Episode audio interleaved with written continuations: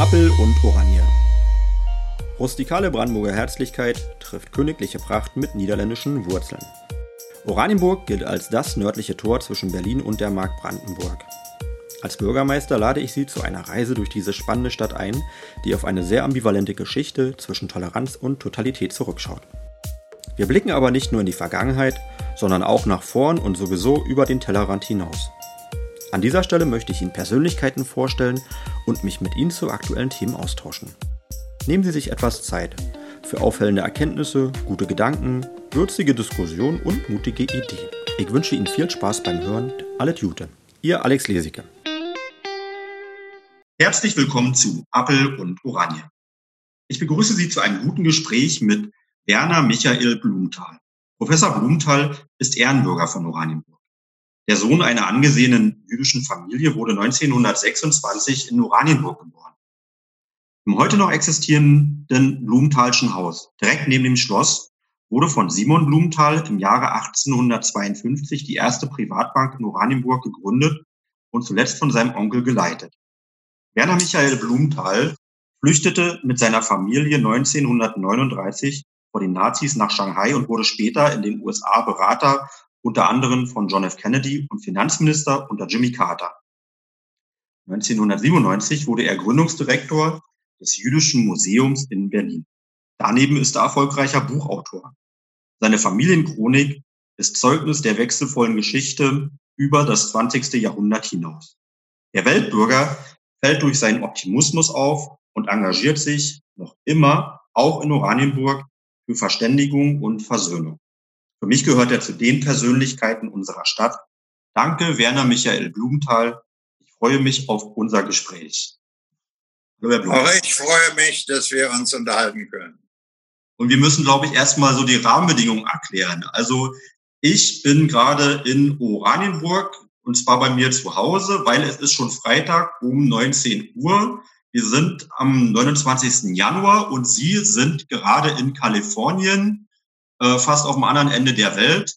Und wir sind erstmal dankbar, dass es digital alles möglich ist in dieser Zeit. Jawohl, es ist, äh, wir sind in unserem Winterhaus sozusagen. Meine, unsere eigentliche äh, wo Wohnsitz ist in New Jersey an der Ostküste Amerikas, aber dort ist es kalt und ab und zu schneit es auch noch ein bisschen. Und wir haben hier ein schönes Haus in dieser kleinen Stadt, die heißt Ojai, O-J-A-I, liegt zwischen Los Angeles und äh, Santa Barbara, an der, ein bisschen innerhalb der, äh, von der Küste weg, aber an einem schönen Tag von dem wir viele haben, kann ich von meinem Haus aus, der einen wunderbaren Ausblick hat, in der Weide noch den Pazifischen Ozean sehen. Und, und wir sind hier in einer Landschaft, die äh, sehr der Toskana ähnelt. Gleich unter mir, wenn ich nach unten gucke, ist ein schöner äh, Weinanbau. Äh, und äh, selbst auf meinem eigenen Besitz sind schöne äh, Orangenbäume Zitronen, Grapefruit, Avocado. Also wir haben, uns fehlt hier nichts. Das klingt traumhaft. Ich bin bereit zu tauschen.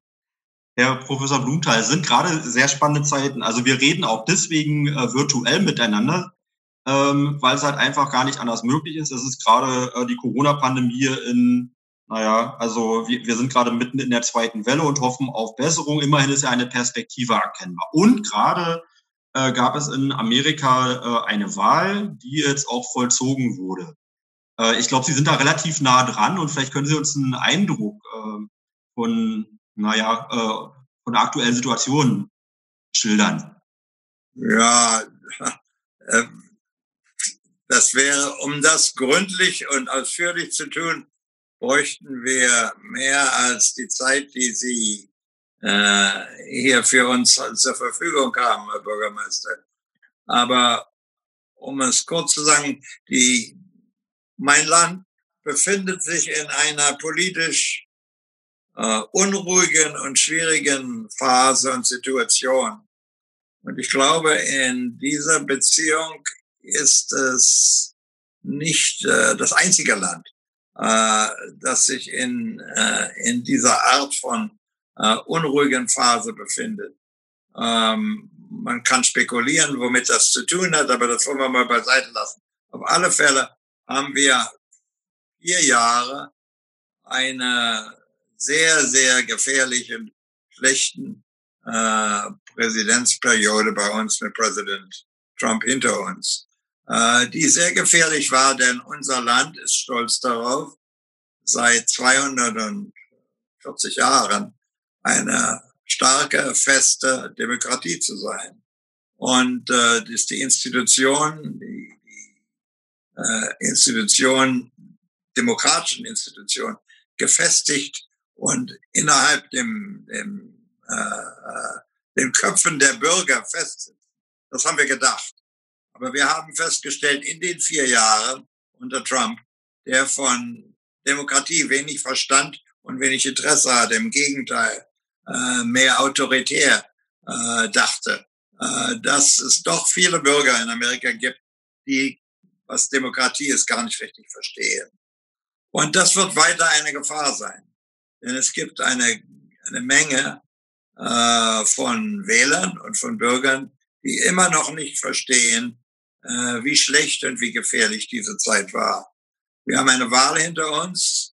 Glücklicherweise hat, ein, hat äh, Joe Biden, den ich auch persönlich kenne, der ein vernünftiger, erfahrener, kluger äh, und äh, sehr demokratisch gesinnter äh, Politiker ist, seit vielen Jahren äh, gut in Washington arbeitet, jetzt im Weißen Haus sitzt. Das ist das Gute. Und das wird äh, natürlich für die nächsten vier Jahre viel Positives bringen. Das bedeutet, dass Amerika höchstwahrscheinlich wieder ähm, eine richtige Rolle spielen kann, auch mit äh, unseren Freunden in Europa, was unter Trump alles schwierig war. Also das ist alles positiver und besser. Und glücklicherweise ist diese Wahl gut ausgegangen. Aber man muss dazu sagen, ähm, dass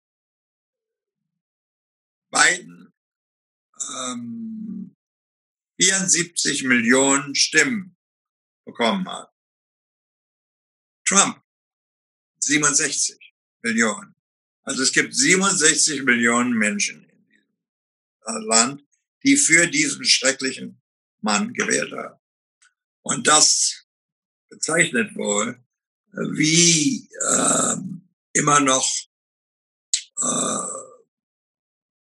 unruhig und gefährlich auch die Zeiten für die Zukunft sind, äh, so dass Biden und seine, sein neues Team, seine neuen Minister viel zu tun haben, um erstmal äh, die vielen Fehler zu bereinigen, die Trump, äh, die Trump unterlaufen sind, aber dann auch den Bürgern irgendwie klar zu machen, dass die Alternative einer, eines autoritären Regimes äh, katastrophal wäre für, die, für dieses Land und für die Welt.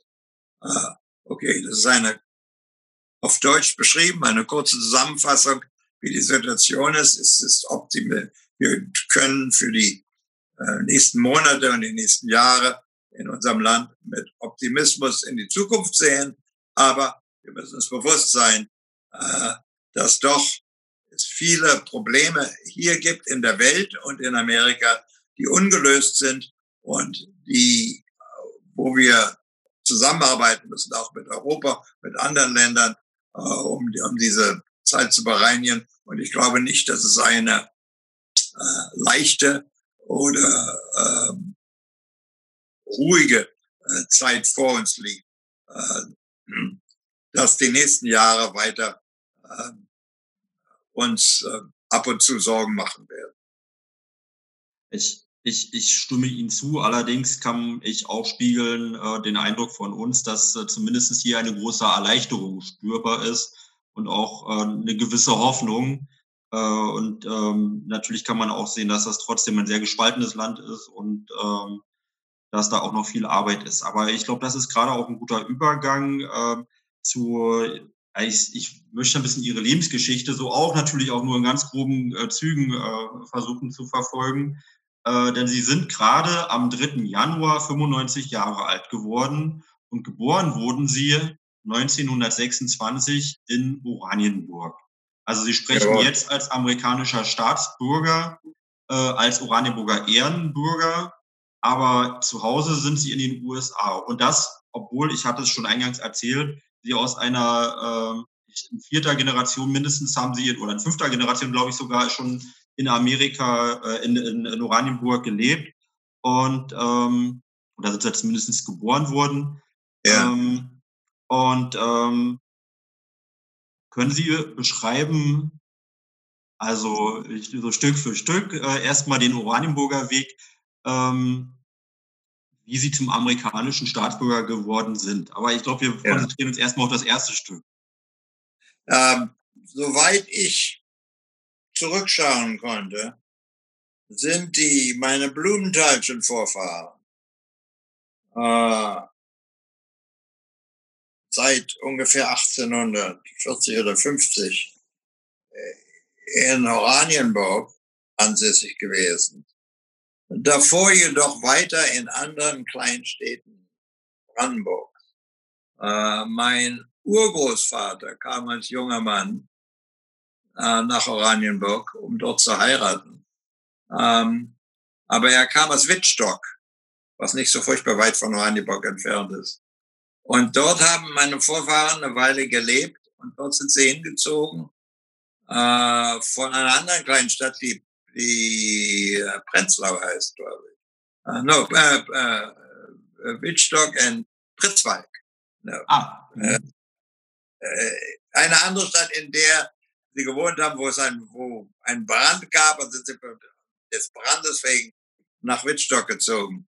Äh, ich glaube, es heißt, gibt es Pritzwald, gibt es sowas? Pritzwald äh, gibt's, du, das ist nicht weit von Ja, ja. Ich glaube, sie waren, sie wurden ursprünglich, in, soweit ich zurückgehen kann, also das 18. Jahrhundert, waren sie in Pritzwalk, dann in Wittstock und 1840 oder 50 sind sie nach ähm, äh, Oranienburg gezogen, sodass mein Urgroßvater äh, dort ansässig wurde, ein, erst ein Geschäft aufgemacht hat für Kurzwaren, glaube ich.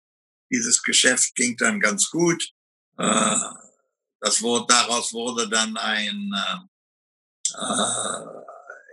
eine Bank kam dazu und eine ganze Weile lang äh, haben die Blumentals diese Bank, diese kleine Bank in Oranienburg äh, beschäftigt. Mein Vater wurde dort geboren, alle seine Geschwister äh, und meine Schwester 1921 und ich 1926. In der großen ähm, äh, wirtschaftlichen Krise von 29 ging die äh, Blumenthalsche Bank, wie viele Banken dieser Zeit, spektakulär pleite. Und meine Eltern sind nach ähm, Berlin geflüchtet sozusagen, also mussten weg, sind nach Berlin und dort hat meine Mutter ein Geschäft aufgemacht, ein, äh, für Damenmoden. Und dort eigentlich, muss ehrlich sagen, meine, äh, die Zeit, an die ich mich erinnere in Deutschland, äh, äh ist mehr mit Berlin verbunden als mit Oranienburg, denn ich war drei Jahre alt. Obwohl meine Schwester, die gerade jetzt gestorben ist, mit 97 Jahren, ähm, noch viel mehr Erinnerungen an Oranienburg hatte. Aber durch meine Eltern und Großeltern, meine Tanten und Onkel, äh, die alle in Oranienburg groß geworden sind, äh, habe ich natürlich viel über diese Stadt gehört und auch in, in den letzten 20 Jahren mit Freuden wieder Oranienburg kennengelernt, das Blumenthalsche Haus besichtigt, äh, meine damalige, die jüngere Schwester meines Vaters, die nun auch schon mehrere Jahre lang tot ist, äh, Tante Edith, also die ist Edith, die kam noch mit mir, das wird noch in Oranienburg irgendwo, der Herr Biereigel wird das wissen, äh, der war mit dabei, die kam noch und zeigte mir noch, wo sie im Blumenthalschen Haus geboren wurde und wie das alles aussah drin. Die lebt in Brasilien. Okay, jetzt die Frage, was passiert? Äh, nach 1939.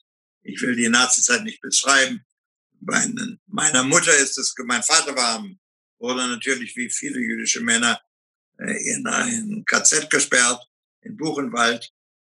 Ähm, es gelang meiner Mutter, ihn rauszukriegen nach zwei Monaten ungefähr. Und wir mussten irgendwie so schnell wie möglich Deutschland verlassen. Mittellos, denn uns war das Geld alles weggenommen. Soweit es wir, wir hatten nicht viel Geld, aber was wir noch besaßen. Der Laden wurde weggenommen zu schlagen. Wir mussten raus. Und es gelang meiner Mutter in letzter Minute, das war sehr schwierig, äh, vier Passagen auf einem japanischen Schiff nach Shanghai zu ergattern. 1939, das war ja wirklich dann auch 1939. Warum Shanghai? Nach, warum Shanghai?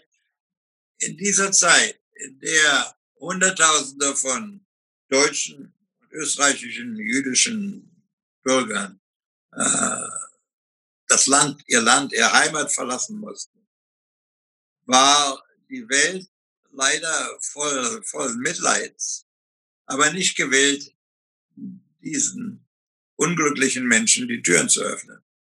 Ähm, Shanghai war eine internationale Stadt, die ziemlich gesetzlos war.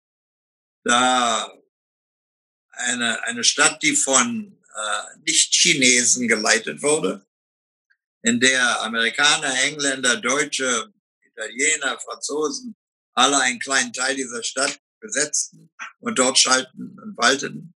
Äh, und dort konnte man ohne Visum, man konnte sogar ohne Pass, einfach an, einfach an Land gehen. Du musstest nur hinkommen. Und das war das Schwierige. Denn wie, damals gab es keine Flugzeuge, mit denen man fliegen konnten. Wie kam man von Berlin oder Oranienburg nach Shanghai? Äh, und man kann sich vorstellen, was das für ein Trauma für diese Menschen war, für meine Eltern. Äh, das waren Deutsche. Meine Eltern waren fast nie aus Deutschland raus in, in diesen Jahren. Ist man nicht so furchtbar viel gereist. Ich glaube, einmal ist für ihre Hochzeitsreise waren sie in Italien. Und ich glaube, einmal war meine Mutter mal in Marienbad, in der, was damals die Tschechoslowakei war, aber sonst, man ist doch nicht rumgefahren, man ist in Deutschland. Wir sind an die Ostsee gefahren oder die Nordsee. Äh, Deutschland war das einzige Land, das sie kannten. Und nun mussten sie nach China, ohne Geld, ohne die Sprache zu können. Äh, obwohl man in Shanghai mehr Englisch oder Französisch oder Deutsch oder was auch immer als Chinesisch, weil sie Chinesen sprachen Chinesisch. 99 Prozent der Bevölkerung waren Chinesen. Also eine Prozent oder halbe Prozent der Ausländer, die sprachen ihre eigene Sprache. Auf alle Fälle, es gelang ihr, vier Passagen in letzter Minute zu bekommen. Und so fuhren wir im April 39 von Berlin aus nach Neapel und dann auf diesem Schiff, japanischen Schiff nach äh, Shanghai. Und dort haben wir acht Jahre verbracht. Man dachte, Shanghai wäre mehr oder weniger ein Warteraum, wo man gerettet war vor den Gefahren der Nazis, aber von dort aus konnte man dann versuchen, ein anderes, normaleres Land einzuwandern. Äh, leider kam der Krieg dazwischen. Und die äh, Japaner, die mit den Nazis alliiert waren, verbündet waren, besetzten die Stadt.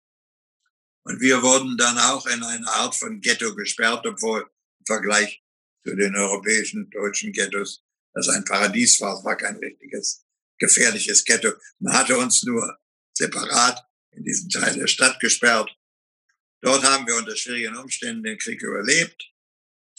1945, als der Krieg zu Ende war, ähm, kamen dann auch amerikanische Truppen, die im Innern, Innern des Landes Chinas waren, rein und äh, öffneten die Stadt. Auch chinesische Truppen, die Japaner zogen ab. Und 1947, als ich 21 Jahre alt war, äh, gelang es mir endlich, äh, meiner Schwester und mir und auch meinen Eltern äh, ein Visum für Amerika zu bekommen. Und so wurde ich 1947 Einwanderer in Amerika und 1952 Bürger. Das ging schnell in Amerika. Und Amerika war und ist immer noch, ist immer noch ein Land, in dem man nicht fragt, äh, wer ist deine Familie, wo kommst du her, sondern mehr fragt, was kannst du? Äh, und das war das Schöne. Äh, als ich anfang, oh, kam mit 60 Dollar in Amerika an, ich war 21 Jahre alt, ich wollte, ich war mit 16 aus der Schule weg, also ich wollte zurück äh, und habe mich vorbereitet, in eine Uni zu kommen, was mit 16 Jahren ohne, ohne Gymnasiumsausbildung schwierig war. Ähm, und ich habe in einem, ich habe in Fahrstuhl, war ein Fahrstuhlführer, habe in einem Krankenhaus gearbeitet, einen Fahrstuhl rauf und runter gefahren, um ein bisschen Geld zu verdienen, während ich mich für das Studium vorbereitet habe. Und wenn die Leute in den Fahrstuhl gekommen sind und gehört haben, dass ich äh, mit einem gewissen Akzent gesprochen habe, damals noch, und sie gefragt haben, wo kommst du her? Und ich habe ihnen erklärt, wer ich bin und dass ich ein Einwanderer bin und dass ich auf eine Uni will, um was zu studieren und was das mit zu machen. Dann war die, die amerikanische Antwort meistens, good for you. Äh, mein Vater oder mein Großvater oder meine Urgroßmutter ist auch aus Italien oder Spanien oder Deutschland, wo immer hergekommen. Also es war ein offenes Land, es ist immer noch ein offenes Land, obwohl äh, der Trump, der versucht hat, das anders zu machen. Ähm, und so gelang es mir, nicht nur zu studieren, äh, erst in Kalifornien und dann an einer sehr guten Universität, der Princeton University im Osten, sondern, um es kurz zu machen, sondern es gelang mir innerhalb 14 Jahren, also ich war 35, 21 bin ich angekommen, als ich 35 Jahre alt war und John Kennedy äh, ins Weiße Haus zog, äh, wurde ich äh, ins, gelang es mir ins Außenwärtige Amt, das State Department, äh, einzuziehen als, sagen wir mal, ein nicht Staatssekretär oder ein, zwei Stufen darunter, aber sehr hoch.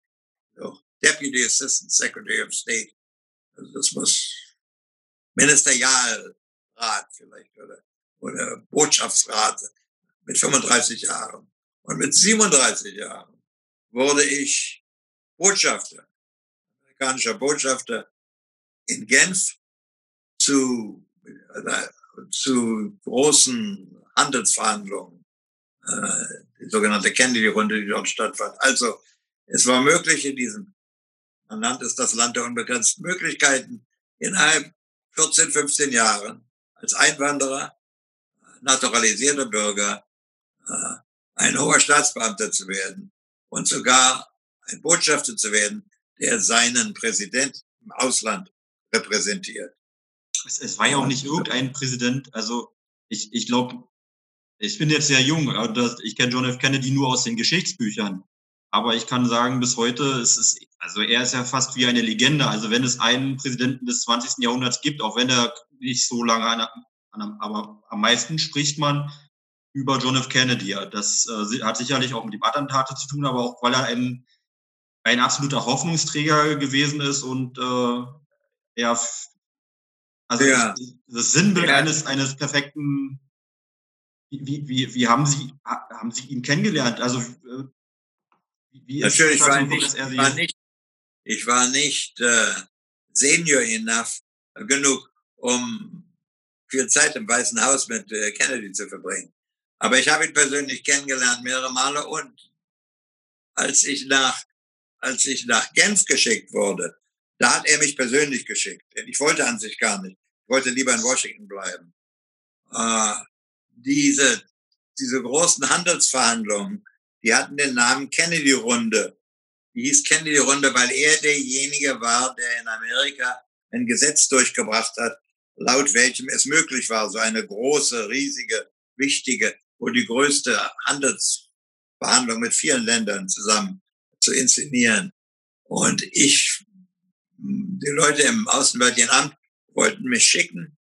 Äh, es war in gewisser Maße ein Kompliment, dass sie mich ausgewählt haben. Aber ich wollte dort bleiben, weil ich dachte, wenn ich in Washington bin, da kann ich besser Karriere machen, als wenn ich irgendwo im Ausland sitze, weit entfernt vom Schluss sozusagen.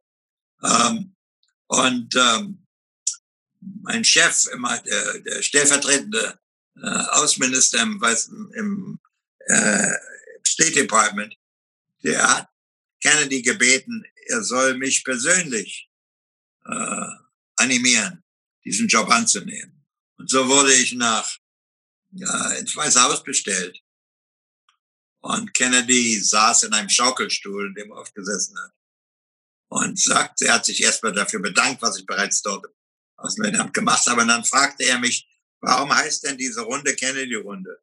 Und ich sage, na ja, Herr Präsident, das ist, weil Sie derjenige war, der diese, der dieses Gesetz durchgebracht hat. Und damit ist das, diese Verhandlung nach Ihnen benannt.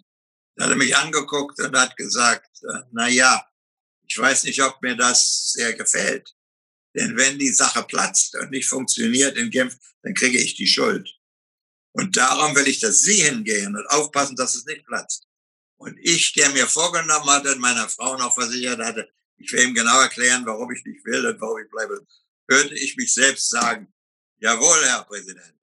Und damit bin, war der, denn wenn man erstmal im Oval Office sitzt, dann ist die, äh, dann ist man so beeindruckt davon, dass man schwer ja, sein Präsident ja. sein So will ich. Und das war leider das letzte Mal, als ich ihn gesehen habe. Denn das war 1963. Ähm, äh, ja, das war 1963. Im, äh, Juli, im Juli 63.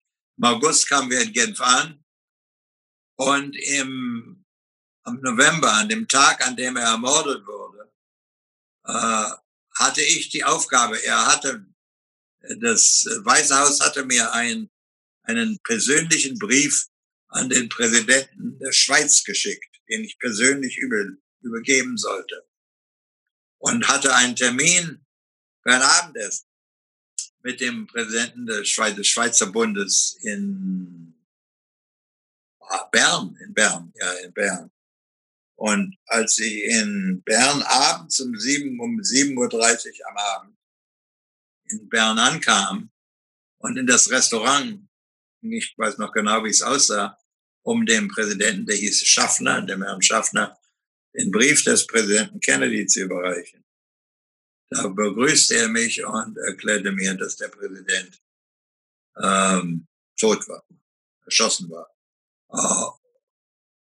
Das Dinner ist nie zustande gekommen. Ich habe den Brief überreicht. Ich hatte den Brief, den des nun äh, ermordeten Präsidenten, übergab ihn den Brief und verließ ziemlich erschüttert äh, den, äh, das Restaurant und ging wieder zurück nach Genf. Auf alle Fälle bin ich in äh, Kennedy war, sah gut aus, war charmant, konnte gut reden, hatte eine wunderhübsche, elegante, romantische Frau, äh, war reich, äh, hatte große Besitze. Äh,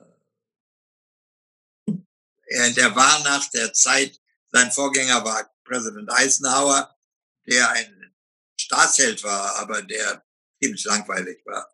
Und das war nun äh, etwas äh, Aufregendes. Die ganze Welt äh, hat auf diesen Mann geguckt. Und er hatte viele, sein Programm war wunderbar. Und er sprach von der Tatsache, dass man in der Politik Mut haben muss, was stimmt. Er hat ein Buch geschrieben darüber, Profiles and Courage. Und man hat viel von ihm erwartet. Die Wirklichkeit war ein bisschen anders. Also erstmal hat der arme Mann leider nur zwei, äh, zweieinhalb Jahre gehabt. Also man kann, es ist nicht so einfach, ein Urteil über seine Präsidentszeit zu äh, haben, denn vieles, was er angefangen hat, konnte er nicht zu Ende führen. Ähm, aber so viel Mut hat er auch nicht gehabt. Und äh, viele Sachen, die er angefangen hat, haben gar nicht so gut funktioniert. Also wir müssen man muss sagen, er war ein guter Präsident, er war ein un, äh, etwas unausgeglichen. Man kann nur schwer sagen, ob wie seine Präsidentschaftszeit ausgegangen wäre, hätte er die Möglichkeit für acht Jahre gehabt oder vier Jahre wenigstens. Ähm, unter den Präsidenten, die wir gehabt haben in unserer Geschichte, würde er wohl als ein mittelmäßiger Präsident eingestuft werden. Aber ist er auch. Er ist nicht ein großer Präsident, wie es George Washington war, wie es Abraham Lincoln war und wie viele sagen, es Truman war und Federer und, und uh, FDR Roosevelt natürlich. Ähm, äh, große Präsidenten hat es wenige gegeben. Also, also er war eigentlich einer der großen, er war einer der charmantesten, er war einer der aufregendsten. Ist der, er konnte gut reden, er ist nach Berlin gekommen und hat ein bisschen radebrechen gesagt, ich bin ein Berliner, äh, gerade als die Mauer hochgegangen ist. Also er hat alles richtig gesagt und er war in vieler Beziehung ähm, ähm, etwas, etwas Gutes für die ganze Welt. Äh, und als Präsident, das ist wichtig, das ist die Ausstrahlung. Das ist nicht nur, was der Mann tut und sagt, sondern auch seine Ausstrahlung ist wichtig, denn dadurch kann, man, kann er die Menschen äh, mit überzeugen und mitreißen. Das hat er alles gut gemacht. Äh, und ich war stolz als junger Mann, einer der jüngsten. Ich war mit der jüngste Botschafter dieser Zeit, äh, für ihn äh, zu arbeiten und ihn zu repräsentieren. Aber jetzt mit der Perspektive vieler Jahre zurückblickend muss ich sagen, äh, sein Nachfolger, Lyndon Johnson, der, Herr Professor Blumenthal, ja. wir haben uns selber ein relativ enges Zeitfenster gegeben. Es tut mir selber so weh, dass wir so viel auslassen müssen. Äh, aber ein Großteil der Zeit ist sogar schon um. Und ich würde gerne noch. Äh, ähm, um okay, reden Sie weiter. Okay, alright, alright. Äh, mein Vorschlag ist, äh, wir springen mal auf das Jahr 1977. Da waren Sie äh, inzwischen auch Finanzminister und Sie äh, sind aber das erste Mal, glaube ich, äh, nach Oranienburg zurückgekehrt. Ist das richtig? Nein, das ist nicht richtig. Das erste Mal, als ich nach Oranienburg zurückgekehrt war, war in der Zeit äh, der DDR. Das meine ich, 1977, ne? 77? No, no, no, no, no. Uh, wow, könnte sein. 77, ja, 77 war ja noch DDR. Ja, ja, ja, ja, das ist wirklich. Und was ist Ihre Frage? Ich, ich äh, würde gerne wissen, äh, also es gibt so eine Anekdote, wie, äh, wie also wieso sind Sie auf die, die Idee gekommen, äh, nach Oranienburg zu kommen überhaupt? Wie kam ja, es dazu? Und was war Ihr Eindruck natürlich? Das kann ich Ihnen erklären. Ich war der damals der CEO, der Vorstandsvorsitzende eines großen amerikanischen Unternehmens. Und das gab in Leipzig eine, wie ist das, eine Messe. Mhm. Die, und zu dieser Messe hat die, haben die DDR-Leute die Türen geöffnet, also beschränkt die Türen geöffnet. Also das sind viele aus dem Einzelnen gekommen. Da bin ich hingefahren zu dieser Messe. Und äh, eine ziemlich traurige Angelegenheit jetzt in dieser Zeit. Ähm, das Hotel war nicht besonders gut, aber ich bin da einen Tag geblieben und habe meine Ansprache gehalten oder irgendetwas. Und dann bin ich zu diesen Volkspolizeileuten gegangen und habe gesagt, ich möchte gerne bevor ich zurückfahre nach Amerika, nach Oranienburg. Und äh, der Mann gesagt, was wollen Sie in Oranienburg? Er war sehr misstrauisch. Ich bin in Oranienburg geboren. Ich nicht, wie das aussieht. Also bei langem Hin und Her, das hat ein paar, hat einen Tag gedauert, hat er dann, ist mir dann mürrisch erlaubt worden, nach Oranienburg zu fahren, aber nur, wenn ich einen Dolmetscher mit, genau, mitnehmen äh, würde. Ich habe gesagt, was brauche ich einen Dolmetscher? Sie hört doch, ich kann einigermaßen Deutsch sprechen braucht kein Dolmetscher. Ja, ja, sie brauchen einen Dolmetscher. Der Dolmetscher war natürlich jemand, wurde gestellt wahrscheinlich vom Staat. Auf, aufpassen sollte. Und mhm. mit diesem Mann äh, im Auto sind wir von Leipzig nach Oranienburg gefahren. Und ich muss ehrlich sagen, dass ich einen sehr, sehr traurigen Eindruck von Oranienburg hatte. Es war keine sehr erbauliche Visite, die ich dort gemacht habe. Es sah traurig aus. Die Leute kamen mir nicht vor, als dass sie sehr glücklich dort lebten. Und ich muss ehrlich sagen, dass ich mir gedacht habe, bin ich aber froh, dass ich in diesem, dieser Stadt nicht lebe. Äh, und mir gar nicht vorstellen konnte, wie das war. Und bin dann weg. Und dieser Mann, äh, ich weiß nicht, ob er mich provozieren wollte oder was. Er hätte mir ja nichts tun können. Ich war äh, äh, als Amerikaner hätte er mir wohl, äh, wäre ich okay gewesen. Aber im Laufe der Zeit, besonders dann auf dem Weg von Oranienburg nach Berlin, wo er mich dann, äh, nach Westberlin, äh, wo er mich dann abgesetzt hat. Äh, und ich ihm noch, was weiß ich, ein paar Apfelsinen gekauft habe oder irgendwas, weil er zurück musste in den Osten, die er dort nicht kriegen konnte. Äh, mir dann erklärt hat, dass das Leben ziemlich mies ist, auch für ihn. Oder so. Also ein bisschen aufgetaut ist. Ich weiß nicht, ob, der, ob er nur mich aushören wollte oder was, aber auf alle Fälle. Selbst dieser Mann kam mir etwas traurig vor, der mich aufpassen wollte. Äh, äh, so bin ich das erste Mal da rangekommen. Dann natürlich wieder erst, als ich mit Museum angefangen habe, glaube ich. Und dazwischen sind Sie, kurz danach müssen Sie Finanzminister geworden sein unter Carter. Carter. Ja, ich wurde das erste, ich bin von, äh, von äh, ähm, äh, 61, äh, von 61 bis 67 in der Regierung gewesen, 67 in die Wirtschaft gegangen und dann 77 wieder zurückgerufen worden, dann als Finanzminister, äh, Secretary of the Treasury unter Carter. Das habe ich gemacht für fast drei Jahre, bis zweieinhalb bis drei Jahre, bis äh, in den äh, 79 und mit 79 bin ich wieder zurück in die Wirtschaft. Das heißt, es, es gibt ein, ein schönes Geschenk, da, da hat der, der Altbürgermeister, mein Vater, mir von erzählt, was sie wiederum seinem Amtsvorgänger gemacht haben, und zwar eine Dollarnote weil es in den USA so ist, dass der amerikanische Finanzminister äh, die Dollarnote unterschreibt. Und äh, ich kann Ihnen sagen, da, da, da war er sehr neidisch drauf gewesen und äh, hat also hat, das. Hat er eine, hat er eine Dollarnote? Nein, er hat keine. Sein Amtsvorgänger, der hat eine bekommen und er war damals noch stellvertretender Bürgermeister und äh, er hat mir erzählt, dass das. Aber, kann ich Ihnen eine Offerte machen?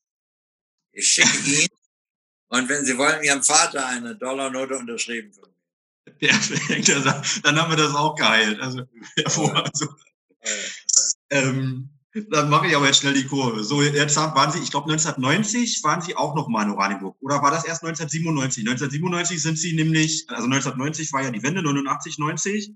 Und ähm, 1997 äh, sind Sie Gründungs Gründungsdirektor des Jüdischen Museums geworden. Also es ist, ist ja wieder eine ganz andere Schleife. Wie kam es denn dazu? Ja, äh, ich war nun bereits Anfang 70, mhm. äh, 72 oder 73. Ich bin, ich kam wahrscheinlich noch Oranienburg 90 oder so, weil ich da zu dieser Zeit äh, mich entschieden hatte, ein äh, Buch zu schreiben, in dem ich versuche, dass mein Vater, mein Vater, der 101 Jahre alt wurde, sagte mir eines Tages, du, ich habe leider nichts, das ich hinterlassen kann. Ich habe keine weltlichen Güter, die ich dir hinterlassen kann. Aber ich habe etwas Wichtiges, das ist den Familien, den Blumenthalschen Familienstammbaum. Da sind viele wichtige Leute drin. Und darauf war er sehr stolz. Und das hat, das hat er mir gegeben. Mir hat das wenig bedeutet, ehrlich gesagt. Und als er nun gestorben war eine Weile und ich ein bisschen Zeit hatte, ich im Ruhestand war, da habe ich mir diesen Stammbaum angesehen. Und da stellte ich fest, dass da wirklich interessante Leute drin waren in der Vergangenheit. Äh, und äh, so entstand die Idee, ein Buch über die Geschichte der deutschen Juden zu schreiben, des Verhältnisses der deutschen Juden mit Nichtjuden. Denn für mich war immer die Frage, ich bin mit 13 Jahren aus Deutschland weg, wie ist das überhaupt möglich gewesen? Was ist das für ein Land gewesen? Was sind das für Menschen gewesen? Wie kann man, das war unvorstellbar an sich. Ja? Wie auch viele Deutsche auch, die dann nach dieser Zeit geboren sind. Man kann sich das gar nicht vorstellen.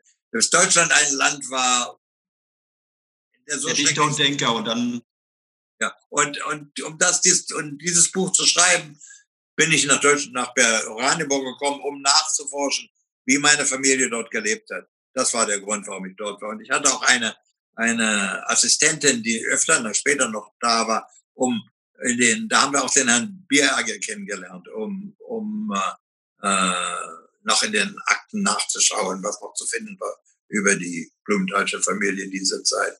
Und dann 1997 die Frage, wie ist das passiert? Ich, äh, das jüdische Museum, das Projekt eines jüdischen Museums in Berlin war aus verschiedenen Gründen in große politische Schwierigkeiten geraten. Äh, die verschiedenen Interessengruppen äh, stritten miteinander, die jüdische Gemeinde, äh, der Zentralrat, äh, die Gemeinde in Berlin, der Zentralrat, äh, die, äh, die Museumsleute in, in Berlin, äh, die politischen Parteien, Sie wissen, wie das mit der Politik ist, aus blöden Gründen. Diese Gründe brauchen wir jetzt nicht einzugehen. Sodass dieses Projekt in große Schwierigkeiten geraten war. Äh, und ähm, so weit, dass der Bürgermeister äh, ziemlich verzweifelt war und in der ausländischen Presse Beschuldigungen von Antisemitismus als, als solche Seiten drin standen. Und der musste das irgendwie lösen. Und da, da gab es einen, er hatte einen Museumsdirektor, der das inszenieren sollte, einen Israeli ernannt, der der Falsche war für diesen Job. Und den musste er wieder rausfeuern. Und da wurde noch ein großer Israeli, ein Juden rauszufeuern, war eine schreckliche Skandal in Berlin und der musste irgendetwas tun. Und da gab es einen Professor an der Technischen Universität, Technischen Universität von Berlin, der wunderbare Herr Professor Dr. Wolfgang Benz, der mich kannte, weil ich bei dem Research gemacht habe für das Buch. Und er sagte, aber ich kenne einen, der kann auch ein bisschen Deutsch, der ist ein Amerikaner, der war mal Finanzminister, der hat gerade ein Buch über die deutsch-jüdische Geschichte geschrieben. Warum holen wir uns den nicht für? Und so rief man mich an und der Staatssekretär äh, des äh, äh, Kultursenators rief mich an und fragte mich, ob ich das tun würde. Und ich habe ihm gesagt, ich verstehe von Museen überhaupt nichts. Was kommen Sie zu mir? Das ist doch ein Unsinn. Naja, es ist gar nicht, man braucht nichts von Museen zu stimmen. Es ist ein man muss ein Manager sein. Politische Problem muss gelöst werden. Sie müssen irgendwie der, derjenige sein, der entscheidet letzten Endes, was für ein Museum ist es und wie wird es organisiert. Aber das machen wir schon für. Sie er wollte mich an sich an sein Aushänge, Aushängeschild haben, glaube ich. Und so habe ich gesagt, aber ich werde nach Deutschland ziehen, ich lebe in Amerika. Brauchen Sie auch nicht, Sie kommen alle zwei, drei Monate rüber. Wir finanzieren, wir zahlen Ihnen die Reise. Und Sie machen den Vorsitz. Und ich habe dann gesagt, oh, vielleicht ganz interessant. Ich werde das, habe mich verpflichtet für 18 Monate der Stadt Berlin ein Projekt vorzustellen. Sagen, so sollt ihr es, solltet ihr meiner Meinung nach machen, so wird es organisiert. Äh, äh, und äh, wenn ihr wollt, okay, wenn nicht, auch ist, ist mir egal. Ich habe dann meine Pflicht getan. Das hat man angenommen. Aus diesen 18 Monaten sind 17 Jahre geworden. Und daraus ist dann ein sehr großes und erfolgreiches äh, Museum geworden. Und ich wurde ein Museumsmann sozusagen. Ich hab, bin auch heute noch kein richtiger Museumsmann. Aber ich konnte ein, ein Team zusammenstellen. Heute sind da 130 Mitarbeiter. Ein Team zusammenstellen, die Museumsleute sind. Und daraus ist wirklich das größte europäische, nicht nur äh, deutsche, sondern europäische sondern auch bekannteste in der ganzen Welt Museum, Jüdische Museum geworden, das im Jahr in guten Zeiten 700, 800, 900.000 Besucher hat. Und jetzt mit einem Kindermuseum, wenn das aufgemacht wird, das fantastisch sein wird.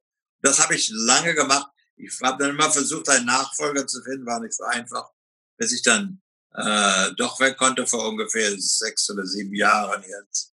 Obwohl ich weiter noch natürlich mit dem Museum verbunden bin. Sie sehen, ich habe mit Anja Butzig und mit anderen viele und auch mit der jetzigen Direktorin äh, guten Kontakt. Und alle wollen gern, dass ich wiederkomme. Ein Teil des Museums ist nach mir benannt. Also ich bin sehr mit diesem Museum verbunden.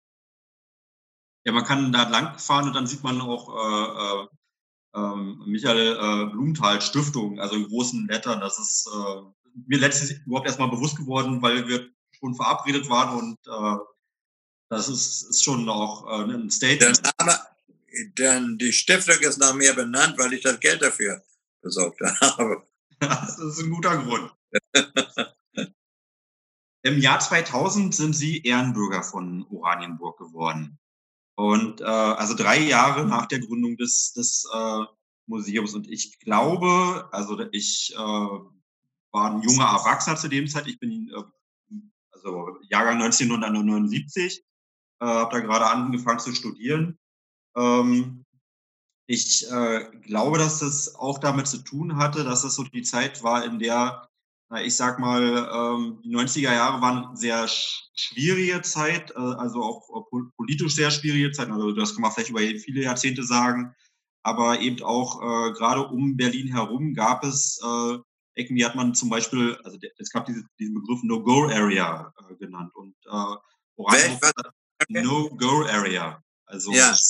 die, die Orte, wo man besser nicht hingehen sollte, wenn man äh, erkennbar war, also eben als mit ausländischem Hintergrund, ähm, ja, wo es Probleme mit Rechtsradikalismus gab. Also die 90er Jahre waren da, äh, glaube ich, ein, also das, das war auch mein Eindruck, das war ja auch meine politische Prägungszeit. Es war halt auch, äh, ich glaube, stärker ausgeprägt, vielleicht sogar als jetzt. Jetzt mag es ein bisschen subtiler alles sein. Das ist nicht, will ich sagen, dass wir, dass wir kein Problem mehr haben. Aber es war damals sehr, sehr viel dramatischer aus, aus meiner, meiner Sicht. Und ich glaube, das war deswegen auch ein ganz bewusstes Statement der Politik. Jetzt sehe ich Sie gar nicht mehr. Können Sie mich sehen und hören?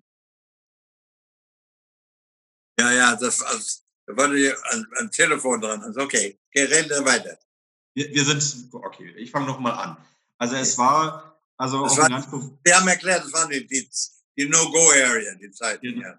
genau, also es war ein, auch ein, ein ganz bewusstes äh, Signal, ein, ein, auch ein Bekenntnis vielleicht der Stadt, äh, Natürlich war es auch eine Ehre für die Stadt, dass sie sich dafür bereit erklärt haben, aber es war eben auch ein ganz bewusstes Signal, jemand mit ihrem Lebenslauf, äh, mit ihrem Hintergrund, der Direktor des Jüdischen Museums, äh, zum Ehrenbürger der Stadt zu machen. Und ich glaube, dahinter war eben auch die Idee, das Bewusstsein, Oranienburg, diese Stadt, gerade diese Stadt, auch die eben sag ich mal, auch belastet war, historisch sowieso, aber auch in der jüngeren ähm, Vergangenheit eben historisch belastet war. Diese Stadt soll eine weltoffene Stadt sein, eine, eine bunte Stadt, eine äh, frohe Stadt. Und wir haben sich da auch als, naja, ich Verfügung ja, gestellt, um das zu unterstützen. Das, ich kann Ihnen meine Erinnerung ja, an diese Zeit kurz erklären.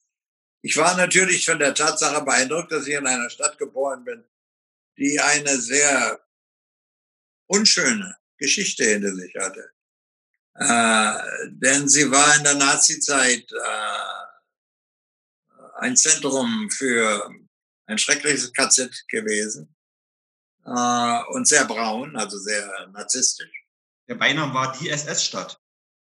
Ja, alright, okay. Also in dieser Stadt geboren zu sein, war keine äh, sehr schöne Erinnerung für mich. Und dann, was mich beeindruckte, als ich äh, 1900, wann das war, in der DDR-Zeit nach äh, Brandenburg kam, dass es jedenfalls so aussah, als ob diese Stadt sich naht, die Bürger sich nahtlos von Nazis in SED-Bürger verwandelt hat.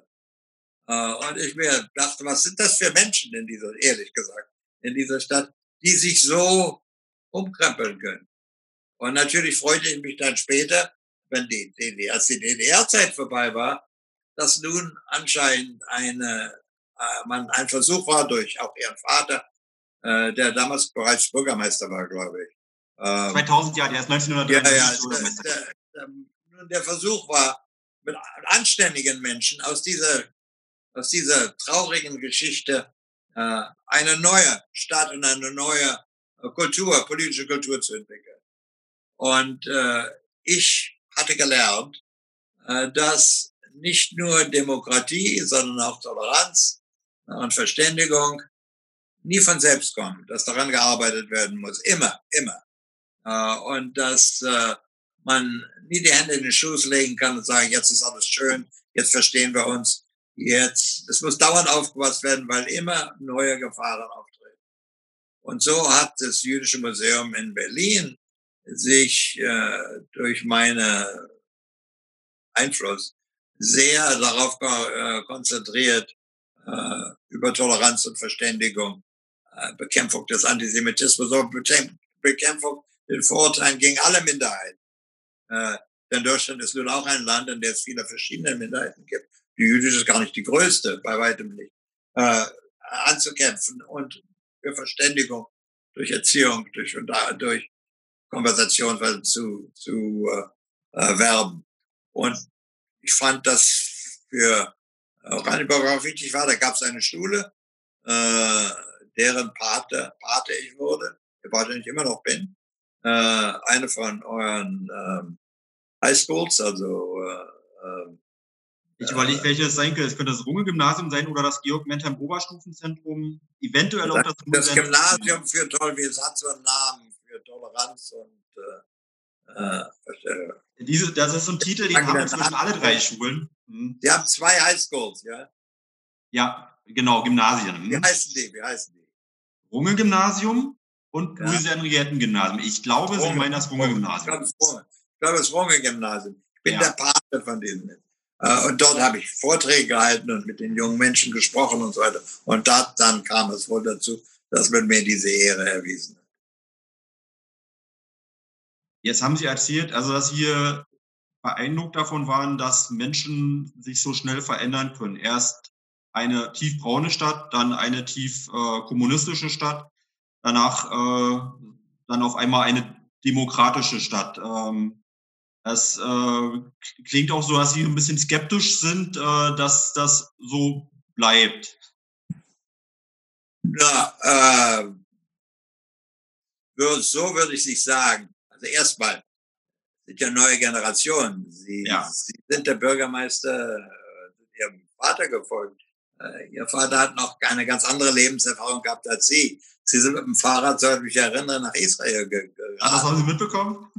Ja, ja, gerade. Sie haben natürlich eine ganz andere und die, ihre Mitbürger heute auch in ihren, zu, die, zu, zu der Zeit, in der in 2000 gab es fast keine Juden in ihrer Stadt. Heute leben dort wieder äh, aus der Sowjetunion kommen, nehme ich an, äh, alle möglichen Leute, die auch wahrscheinlich sich erst assimilieren müssen, was auch eine Generation dauert, nehme ich an.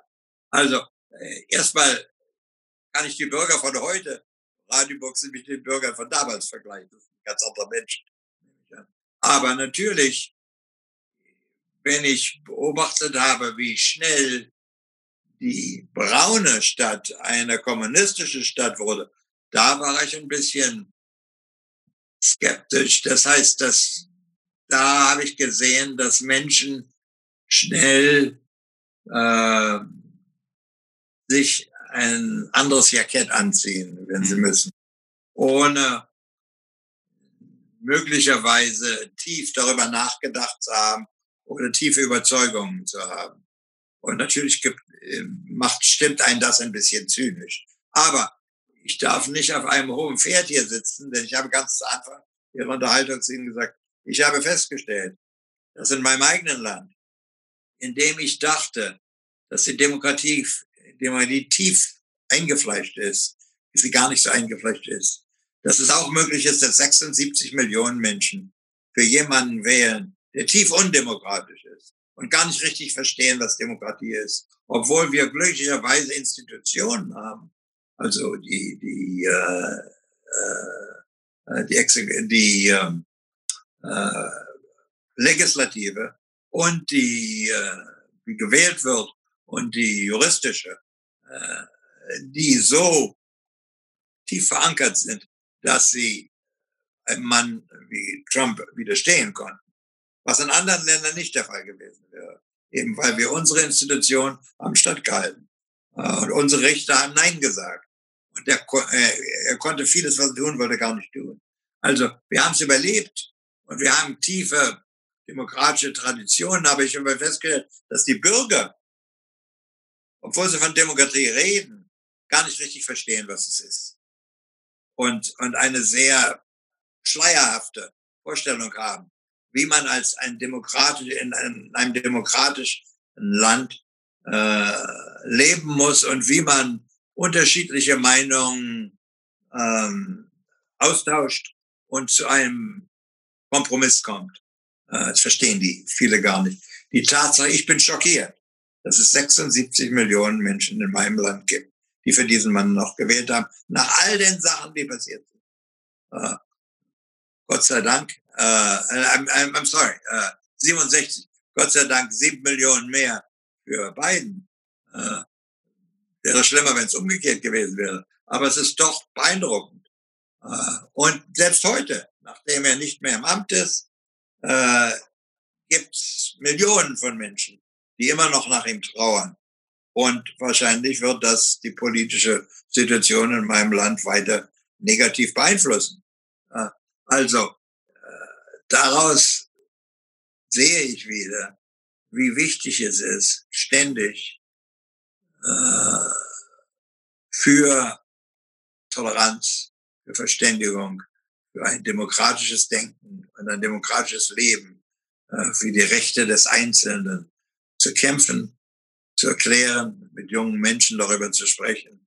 Äh, äh, denn wenn man das nicht tut, dann läuft man die Gefahr, dass die Bevölkerung durch Unwissenheit und für, für bereit ist, sehr undemokratische ähm, Institutionen äh, und äh, Regierungsweisen zu befürworten.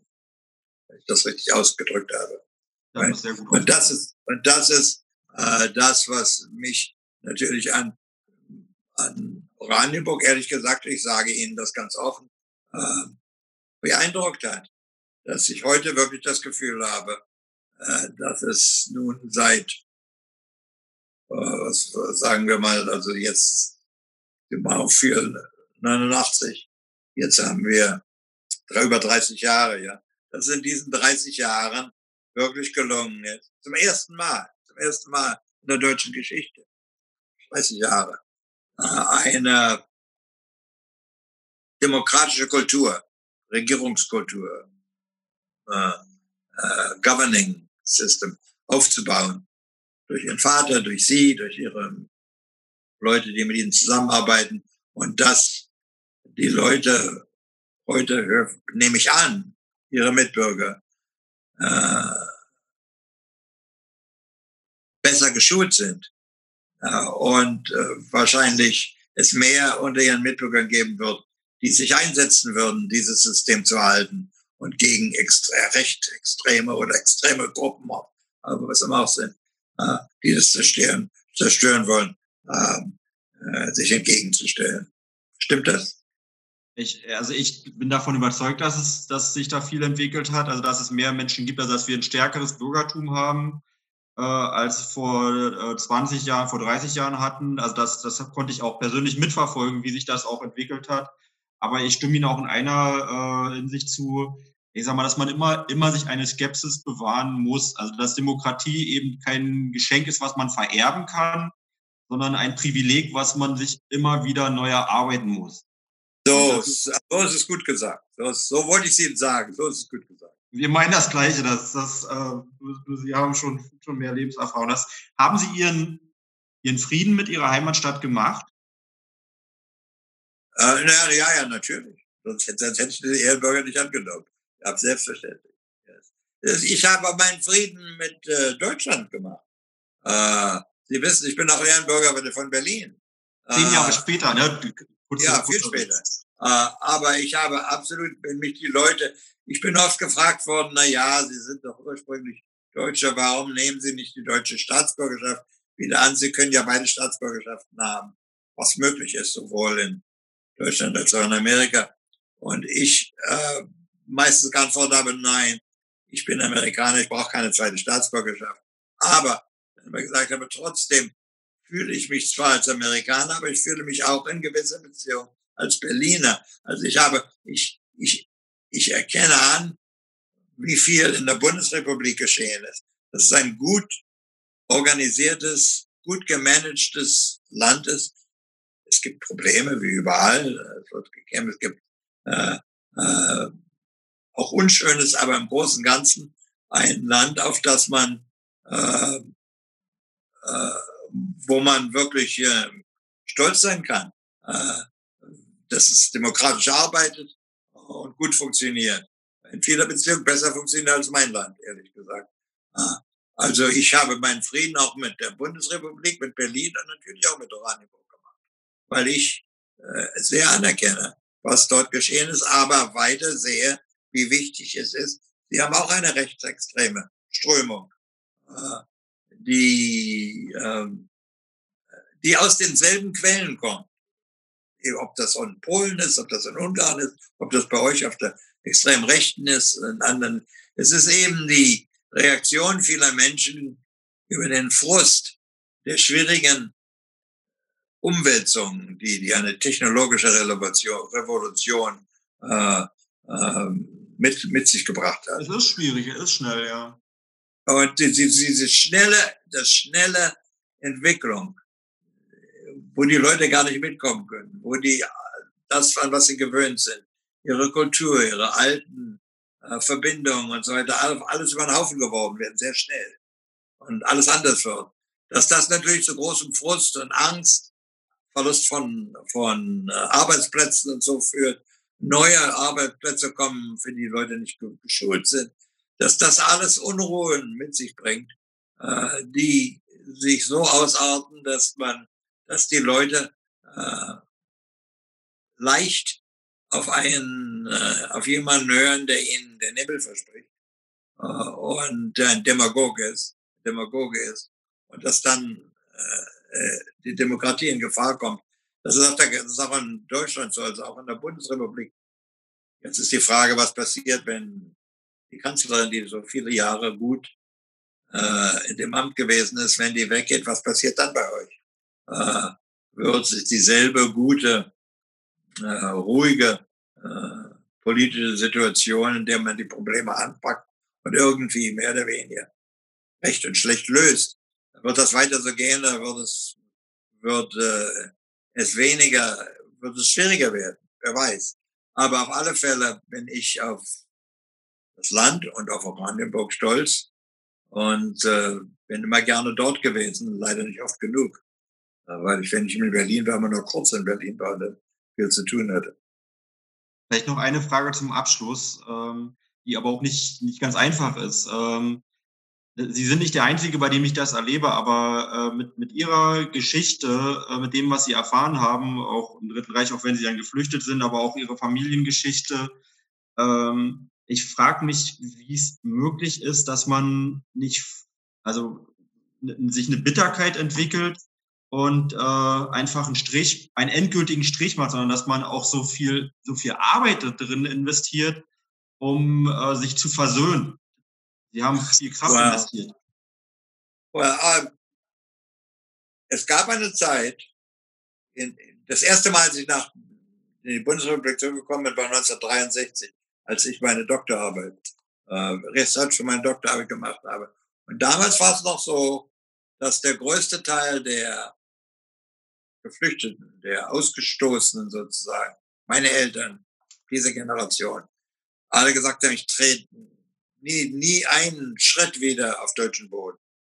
Äh, Versöhnung gibt's nicht. Und auch meine Mutter, die später wieder in Europa gelebt hat, nicht in Deutschland gelebt, sondern in der Schweiz, für die Deutsch sprechen konnte, aber in der Schweiz. Äh, aber eine weitere Generation. Ich meine, mir ist persönlich, äh, bis auf einige Familienmitglieder, die ermordet worden sind, also Onkel, Onkels und Leute. Ich bin Sozialwissenschaftler. Ich sehe und, und ich bin äh, Politiker gewesen. Ich sehe natürlich die Entwicklung in einem Land, die historische Entwicklung, äh, versuche sie objektiver und nüchterner zu sehen.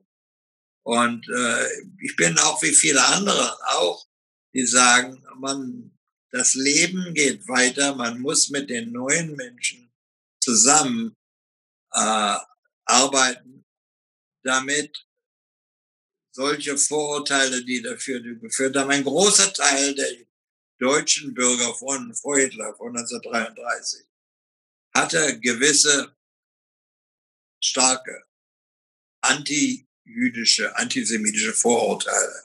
Man hat mit den Juden gearbeitet, man hat auch Judenfreunde gehabt, aber im Allgemeinen. Äh, die waren anders und man hat viele stereotypische Eigenschaften den Juden äh, angehängt und so weiter. So dass es dem Nazis, den Hitler gar nicht so schwer war, äh, den Menschen äh, den Kopf weiter zu vergiften. Also mit extremen äh, Beschuldigungen an die Juden.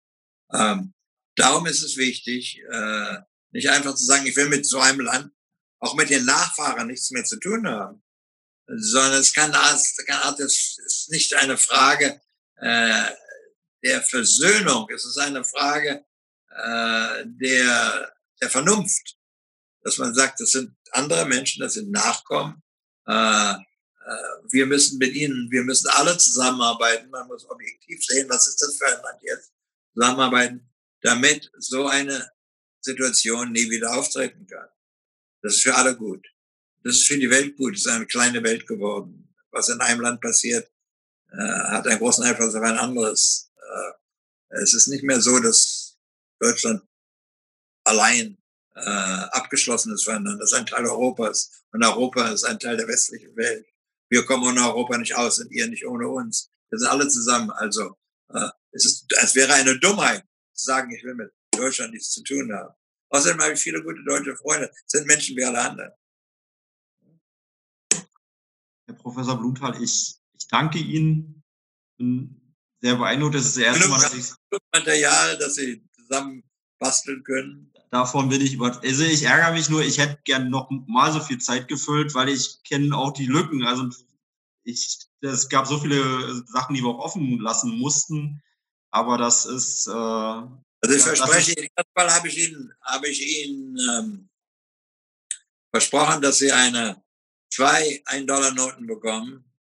Eine für Sie und eine für Ihren Vater. Ja. Dankeschön. Zweitens verspreche ich Ihnen, dass ich wenn, ich wäre hier im nächsten, nächsten Monat bestimmt oder in den nächsten paar Wochen geimpft. Äh, wenn das auch in Deutschland geschehen ist, ich weiß nicht, wann das bei Ihnen passiert. Wir beginnen schon. schon Leute geimpft worden? Ja, ja, wir haben, wir haben ein Impfzentrum inzwischen, das hat schon die Arbeit aufgenommen. Wir sind noch am Anfang ähm, und es stockt auch noch an der einen oder anderen Stelle, aber es ist spürbar, Alright. dass jetzt das große Alright. Ich habe gerade wieder mit äh, Anja Butzek besprochen. Ich, ich habe hier noch eine Wohnung in Berlin. Ich hoffe, äh, dass ich im zweiten Teil des Jahres, irgendwann im Herbst, äh, nach zur Bundesrepublik kommen kann, ähm, nach meiner Wohnung zu schauen und das Museum zu besuchen. Und wir haben dann ein 20. Jubiläum, 20-jähriges Jubiläum später, äh, in diesem Jahr, vielleicht eine Jubiläumsfeier. Wenn das der Fall ist, dann komme ich auch nach Oranienburg. Das war ein Versprechen, das habe ich das deutlich gehört. Aber das kommt darauf an, ob äh, erstmal alle, ihr alle geimpft seid. A, keine Frage, keine Frage. Und B, ob nicht andere große, schreckliche Sachen hier passiert sind. Aber nur wenn alles sich ein bisschen wieder normalisiert hat, dann äh, hoffe ich doch noch, äh, ab und zu Deutschland äh, besuchen zu können.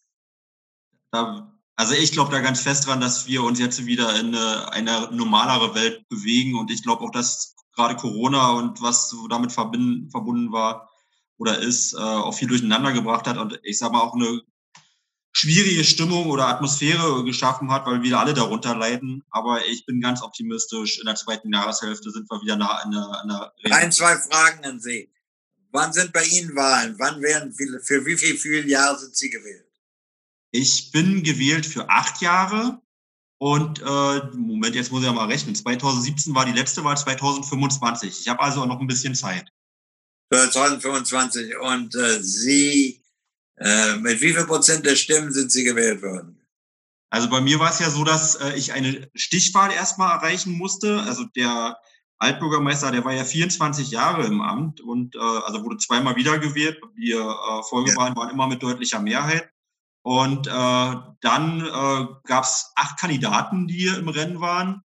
Hm, Gott, also ich kann gar nicht sagen, wie viele in der ersten Wahl das war. Es war aber äh, war knapp gewesen. Wir waren, waren viele gute Kandidaten dabei gewesen. Und dann in einer Stichwahl, also 55, 56 Prozent war das, glaube ich, gewesen. Und, sind, und die, die, äh, die, die Oranienburger Wähler sind in der Mehrzahl, in der Mehrzahl SPD? Nein, das, das kann man gar nicht mehr so sagen. Es ist äh, sehr viel, also die SPD ist immer noch die stärkste Kraft. tatsächlich. Ähm, aber äh, es ist sehr viel, naja, differenzierter geworden. Also die, die, das, das letzte Parlament. Die äh, Grünen, wer, wer, sind die, wer sind die zweitgrößte Anzahl von ich fürchte, das ist dann schon die AfD. Also AfD? Ich, kann ich kann mal sagen, also, äh, aber es ist vorher war es gewesen ein Viertel SPD, ein Viertel CDU, ein Viertel Linke und ein Viertel alles andere. Und jetzt ist es so, äh, wir haben 36 Parlamentar also äh, Stadtverordnete, sieben davon sind in der SPD, sechs sind von der AfD, sechs sind von der CDU, fünf sind von den Linken, hoffentlich verhedere ich mich nicht, äh, vier sind von den Grünen, drei sind von der FDP, drei sind von Freien Wählern, dann ist noch einer von die Partei und einer von die Piraten, wenn ich es richtig zusammenbekomme. und also diese ein Bund wie in Israel. Diese Herde müssen sie alle zusammenbringen auf einen gemeinsamen Nenner. Ja, es ist anspruchsvoll. Anspruchsvoller als vorher. Das, das ist schon so, Tatsache. Und zur Zeit Ihres Vaters war das nicht so? Oder? Überhaupt nicht. Hat sich völlig geändert. Ja. Da gab es relativ klare Verhältnisse. Da äh, gab es drei, also im Prinzip drei große Parteien, die hatten drei Viertel der äh, ähm, Bevölkerung repräsentiert. Und dann war es natürlich auch leichter, sich damit abzustimmen. Jetzt ist es viel man kann das positiv sagen, ähm, viel mehr direkte äh, Demokratie, viel äh, ja, also kleinere Parteien, aber das macht es auch nicht einfacher. Und gibt's die, die, wie viele jüdische Mitbürger haben Sie jetzt in, in Oranienburg? Also es gibt eine jüdische Gemeinde, die hat den bezeichneten Namen Wiedergeburt. Tatsächlich äh, sind das ähm, Leute, die also kurz nach der Wende größtenteils ähm, aus der Sowjetunion insgesamt gekommen sind. Können die Deutsch sprechen jetzt? Also ähm, die erste Generation hat tatsächlich Schwierigkeiten. Das ist so. Ja. Die zweite Generation, wie Sie es beschrieben haben, die sind äh, angekommen. Und ja. Berlin hat ja auch, äh, ich sag mal, unter Juden und Israelis, also wir, wir strahlen ja doch schon aus, aus Berlin aus, auch einen guten Ruf. Also ähm, so dass Berlin ist ganz anders. In Berlin gibt es viele äh, also im Vergleich zu wie das war, als ich hier äh, 97 äh, mit dem Museum angefangen habe, äh, da gab es in ganz in der ganzen Bundesrepublik äh, 30, 35.000 jüdische Bürger. Heute sind es, wer weiß gar nicht wie viel.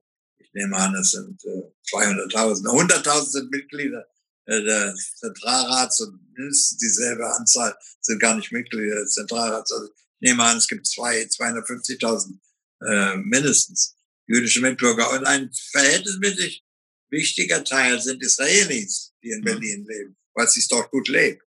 Ähm, die, obwohl die, die größte Anzahl der jüdischen Mitbürger in Berlin wahrscheinlich, in Berlin vielleicht anders, aber auch viele ehemalige Sowjet.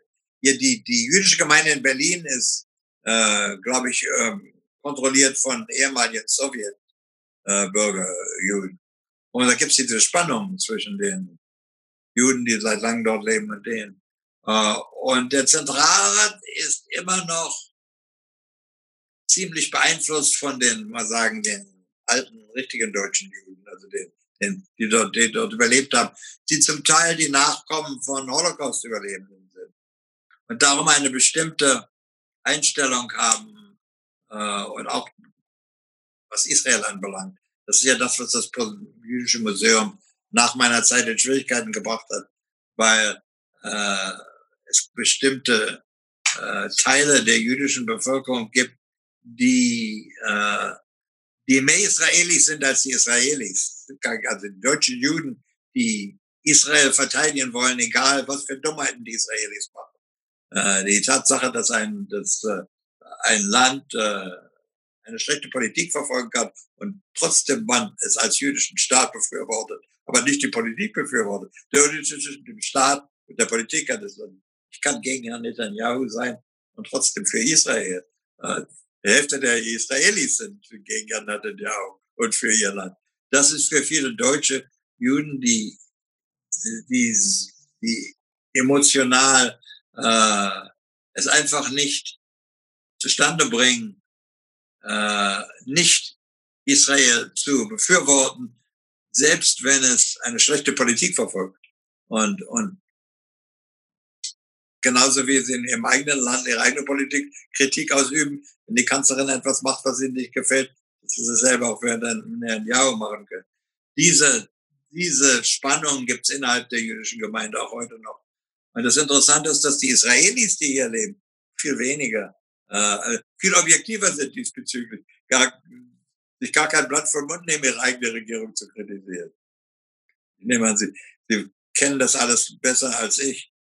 Ähm, sie, ihre Reise, ich habe das damals mit Freunden gelesen wie Sie damals als Student wohl war das oder nach Ihrem Studium gemacht haben. Nee, das war genau, das war mitten in meinem Studium und mir war auch das, damals war es eine Abenteuerreise. Ich hab, war mir nicht darüber im Klaren, was, was das für eine Tragweite auch für mein späteres Leben äh, dann, dann haben wird. Aber das, äh, darauf äh, basiert auch äh, vieles, äh, was, was später kam.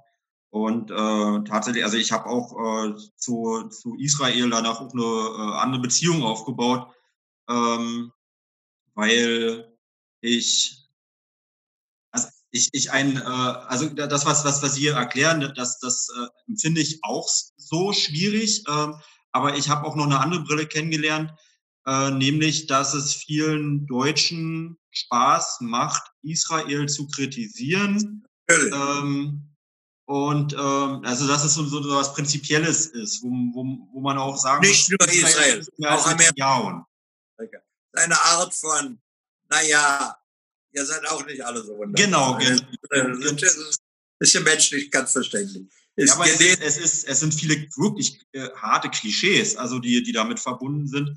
Und deswegen habe ich dadurch, äh, dass ich auch selber auch äh, vielleicht mit einer gewissen Überheblichkeit diese äh, Reise begonnen hatte, nämlich von wegen ihr ähm, im Nahen Osten, ihr guckt doch einfach zu, wie man Frieden macht. Ich, ich zeig's euch, so als junger Student, man ist noch naiv und habe dann aber auch festgestellt, es ist alles doch ein bisschen äh, diffiziler und äh, habe immer mehr auch äh, später äh, das Bedürfnis gehabt, Israel erstmal zu verstehen, was schwer genug ist und äh, dann eben auch noch zu erklären und zu verteidigen. Also nicht Netanyahu, aber einfach Israel ja. als selbstverständlichen demokratischen Staat äh, zu erklären, den man nicht immer wieder in Frage stellen äh, muss. Es gibt viel Gutes in Israel. Ja. Israel ist ein interessantes Land, ein wunderbares Land in vieler Beziehung. Ähm, ich bin wenn ich, ich sage immer, ich bin auch Zionist, insofern, als dass ich äh, dafür einstehe, dass Israel, dass die Juden äh, ein Recht haben, dort ihr eigenes Land zu haben. Aber äh, es ist ein kompliziertes Land. Es ist interessant, sowohl archäologisch, historisch, soziologisch, in vieler Beziehung, religiös. Äh, aber äh, es hat schwierige, ungelöste politische Probleme. Äh, die unter der Schwelle, unter der Schwelle weiter existieren äh, und mit denen sie oft, die sie oft auf eine Art und Weise lösen, die ich nicht besonders gut finde, aber das ist eine, das ist eine ganz andere Frage. Aber ähm, man kann Israel objektiv sehen, äh, das Schöne, das Gute bewundern, befürworten und trotzdem nicht die Augen zu schließen für die Seite, die die auch menschlich ähm, äh, einem Sorgen machen soll. Anyway, äh, als wir darauf zu sprechen kommen sind, ich, ich wollte ein bisschen über Oranienburg hören. Okay, und wie geht's Ihrem Vater? Ihm geht's, er leidet auch unter Corona, also er, er hat kein, kein Corona, aber er ist, können Sie mich noch hören? Ja, ja. Ja, ähm, er, er, er leidet vor allen Dingen auch darunter, weil er auch so ein agiler Mensch ist und auch, äh, also er braucht es halt einfach unter Menschen zu sein und ähm, ja, viele von uns aber er auch ganz besonders und äh, das kann er gerade nicht. Das fällt ihm sehr schwer, sich da äh, einzuschränken. Wie alt, ist er jetzt? Wie alt ist er jetzt? Moment, jetzt haben wir Jahrgang 54, jetzt haben wir 2021, dann ist 60. 54. Jahrgang selber 54. Zählt, genauso wie meine Frau. Das heißt, er ist 66. Genau. Ja, genau. Mhm. Das ist ein junger Mann. Was, er ist ein junger Mann, ja. Jung und. Er, mit seiner, macht er, mit seiner, er wollte aufhören, äh, Bürgermeister zu sein? Ja, also das war der, der Hintergrund war gewesen, es gab eine Regelung, dass man, äh, es gab eine Altersgrenze, die ja. wurde aber aufgehoben und zu dem Zeitpunkt hat er sich aber eigentlich schon damit angefreundet, ähm, dass er ähm, einen neuen Lebensabschnitt äh, beginnt. Und es, er hatte auch ein, ein, äh, naja, sich was zu Herzen genommen. Ich weiß gar nicht mehr, wer ihm das gesagt hat, aber jemand, äh, der ihn beeindruckt hatte, war, hat ihm gesagt, man muss dann gehen, wenn die Leute einen noch vermissen. Und es gibt viele Leute, die das, das nicht hinbekommen. Stimmt, stimmt, stimmt. Darum äh, war auch schön, vom Museum wegzugehen und gefeiert zu werden. Und nicht rausgeschmissen zu werden. Ja, genau, also, genau, genau, genau. Nicht abgewehrt zu werden. Na, ja. was macht er jetzt? Außer äh, nach Covid oder vor Covid? Womit beschäftigt er sich? Beschäftigt er sich? Also er ähm, viele Sachen, natürlich, äh, also insbesondere auch Kultur, Lesen und ähm, er ähm, hat, wir haben das Oranienwerk, das ist so ein, so ein Kultur, ähm, also ein alternatives Kulturzentrum, was gerade in Oranienburg sich ganz erfreulich entwickelt. Und äh, er ist ja ein großer Jazz-Fan, schon immer gewesen. Ja. Und ähm, weil er da eben sich auch gut auskennt und auch Beziehungen und weil es, weil ihm das auch Spaß macht, deswegen hat er dann auch angefangen, ähm, Jazz, äh, sagen wir, Größen oder äh, Nachwuchstalente nach Oranienburg einzuladen. Und äh, das Gute ist, der Weg ist halt aus Berlin nicht so weit, sodass es uns tatsächlich immer mal wieder gelingt, Leute zu uns zu locken, ähm, das, äh, wo man selber staut, was da möglich ist. Das, das ist etwas, was ihm Spaß macht, was er aber auch gerade überhaupt nicht machen kann. Ähm, und äh, ein zweites äh, Projekt, was, wo er sehr viel Zeit und Kraft investiert, ist die wir haben eine Bürgerstiftung, die hat er auch mit begründet. Und ähm, wir haben verschiedene Projekte, die sie, die sie angehen. Also erstmal, äh, also dass die Bürger quasi äh, Geld und Zeit geben und ähm, naja, sich äh, für die Allgemeinheit engagieren. Und äh, das funktioniert ganz gut. Es gibt auch ganz viele, ähm, naja, in ganz viele Richtungen äh, gute Ideen. Und äh, da lebt er sich auch, äh, auch aus. Und ähm, macht Impulse. Also er ist immer noch präsent in der Öffentlichkeit und in Oranienburg sowieso. Alright. Okay, also ja, Siege, es war schön, mit Ihnen zu sprechen. Das hat gut funktioniert. Hoffentlich können Sie aus dieser. Äh, Sie haben vielleicht gemerkt, dass ich nun über ein Jahr lang kein Wort Deutsch gesprochen habe. Äh, und ich habe auch immer festgestellt, wenn ich nach Berlin gekommen bin, mein Deutsch ist an sich mehr oder weniger perfekt geblieben jedenfalls sehr gut geblieben. Aber es hat immer einen halben Tag gedauert, bis ich umstimmen konnte in meinem Kopf. Das heißt, ich konnte weiter Deutsch sprechen, aber richtig intelligente Unterhaltung zu haben, hat ein bisschen gedauert. Und das haben Sie heute gemerkt. Ich habe es jedenfalls gemerkt, dass ich äh, nach den richtigen Worten ein bisschen äh, gesucht habe und sie oft nicht gefunden habe und umschreiben musste irgendwie. Ah, das würde, wenn ich das weiter mit Ihnen machen würde, morgen nicht mehr passieren. Aber das es, dauert ein bisschen. Es war, also wenn Sie das gemerkt haben, ich habe es nicht gemerkt. Also das äh, danke auch für Ihre ja. Bescheidenheit. Äh, und ich, ich kann verstehen, was Sie meinen, aber es, es äh, war ein wunderbares Gespräch. Okay. Also ich, ich danke. Ich würde ihr auch, auch äh, wollte Sie noch mal fragen, jetzt haben wir eigentlich das Gespräch schon vor 20 Minuten ja beendet, das eigentliche Gespräch. Ich fand den letzten Teil aber auch spannend. Ähm, ist es Ihnen recht, wenn ich das auch veröffentliche oder wollen Sie sagen, dass... Ich habe nichts gesagt, das Sie nicht benutzen können. Vielen Dank. Ich weiß nicht, ob das geht. Haben Sie das dann auf einem Tonband aufgenommen? Also das ist, das ist das, was mir jetzt am meisten, also wo ich am meisten nervös bin. Normalerweise sollte es auf einem Ton, also in die, also einer Cloud äh, äh, abgespeichert ja. sein. Ich habe sicherheitshalber noch ein Handy laufen lassen und hoffe, dass äh, das so eine einigermaßen adäquate Rückfallebene ist. Normalerweise soll es funktioniert haben. Wenn Sie Ihr Podcast fertiggestellt haben und das gelaufen ist, dann lassen Sie es mich wissen, dann werde ich mir auch anhören. Das ist eine Selbstverständlichkeit. Was ich Dummheiten gesagt habe. Genau, und, und Internet gibt's überall, das, das, äh, das ist überhaupt kein Problem, das zu teilen. Das mache ich auch Alright. sehr gerne. Okay. Alright. Grüße Sie, Herr Vater.